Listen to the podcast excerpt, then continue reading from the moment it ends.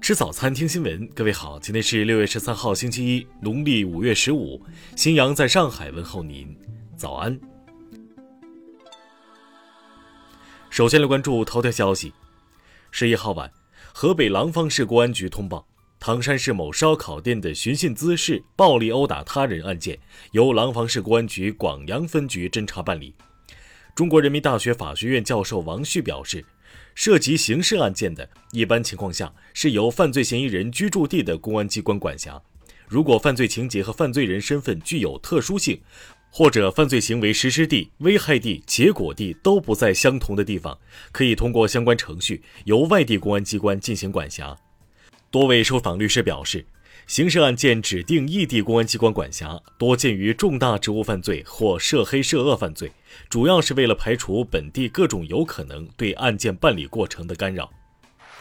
听新闻早餐知天下大事。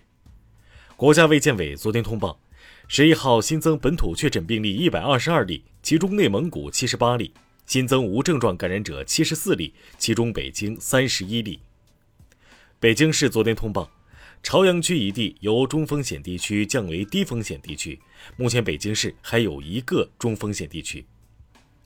北京涉天堂超市酒吧聚集性疫情累计报告一百六十六例感染者，市政府新闻发言人介绍，防控难度超越新发地批发市场疫情。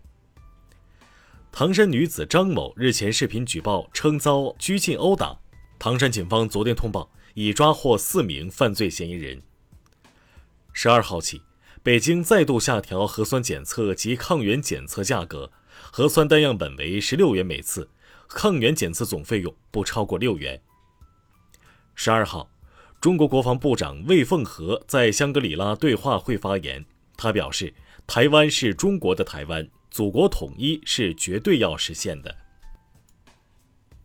网曝一份接警记录称。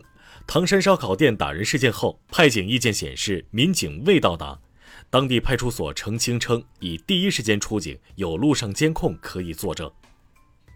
十二号，中央气象台发布暴雨蓝色预警，预计今明两天，江南、华南等地部分地区有大到暴雨，其中江西、福建、广西等地局地有大暴雨。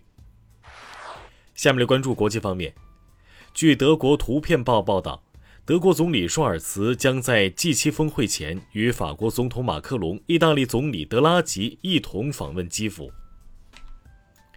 据俄罗斯塔斯社报道，俄罗斯十五家麦当劳连锁门店十二号在莫斯科重新开业，连锁门店已经更名为“就是这么好吃”。近日。美国哥伦比亚特区律师协会对美国前总统特朗普的私人律师朱利安尼提出指控，指控其宣扬未经证实的选民欺诈指控。澳大利亚新总理阿尔巴尼斯宣布，就去年九月单方面撕毁潜艇合同引起的纷争，已向法国海军集团达成和解，将赔偿这家军工企业超过五点五亿欧元。当地时间十一号。全美多地举行超过四百五十场反枪支暴力示威活动，华盛顿哥伦比亚特区的美国国家广场有上万人聚集。德国民调显示，近六分之一的德国人被迫定期少吃一顿饭以维持生计，另有百分之十三的人表示，如果食品价格继续上涨，他们可能也选择少吃一顿饭。在日本东京上野动物园出生的雌性大熊猫香香，昨天年满五周岁。受疫情影响，本应于两年前返回中国的香香将于今年年底前返回中国。当地时间十二号二十一点四十六分左右，日本福岛县附近海域发生五点一级地震，震源深度五十公里。下面来关注社会民生。唐山烧烤店打人案一嫌犯曾经营火锅店。由于信息未更新，从他手中接过店面的王先生遭花圈堵门，被骂到关店，无奈向媒体求助澄清。烧烤店打人案一名嫌犯施暴时所穿的 T 恤较为显眼，致远离这类穿搭人群的截图广为流传。昨天，该品牌回应称坚决抵制暴力行为。知网昨天宣布向个人用户直接提供查重服务，研究生学位论文查重三次免费。上海外国语大学发布，昨天有学生在图书馆向同学的咖啡杯投放异物，目前已被公安机关带走。下面来关注文化体育。国家男排联赛巴西利亚站比赛中，中国队爆冷三比零击败卫冕冠军巴西队，夺得首胜。中超第三轮，申花补时阶段进球，一比一逼平此前状态火热的武汉三镇。泰山队击败广州城，后者三场连败。秦始皇帝陵博物院考古工作又有新进展，出土于秦陵百戏俑坑的二十八号俑修复完成。这尊仰卧俑因其姿态奇特，引起研究者关注。第三十六届大众电影百花奖各奖项候选已发布，提交全国广大观众投票。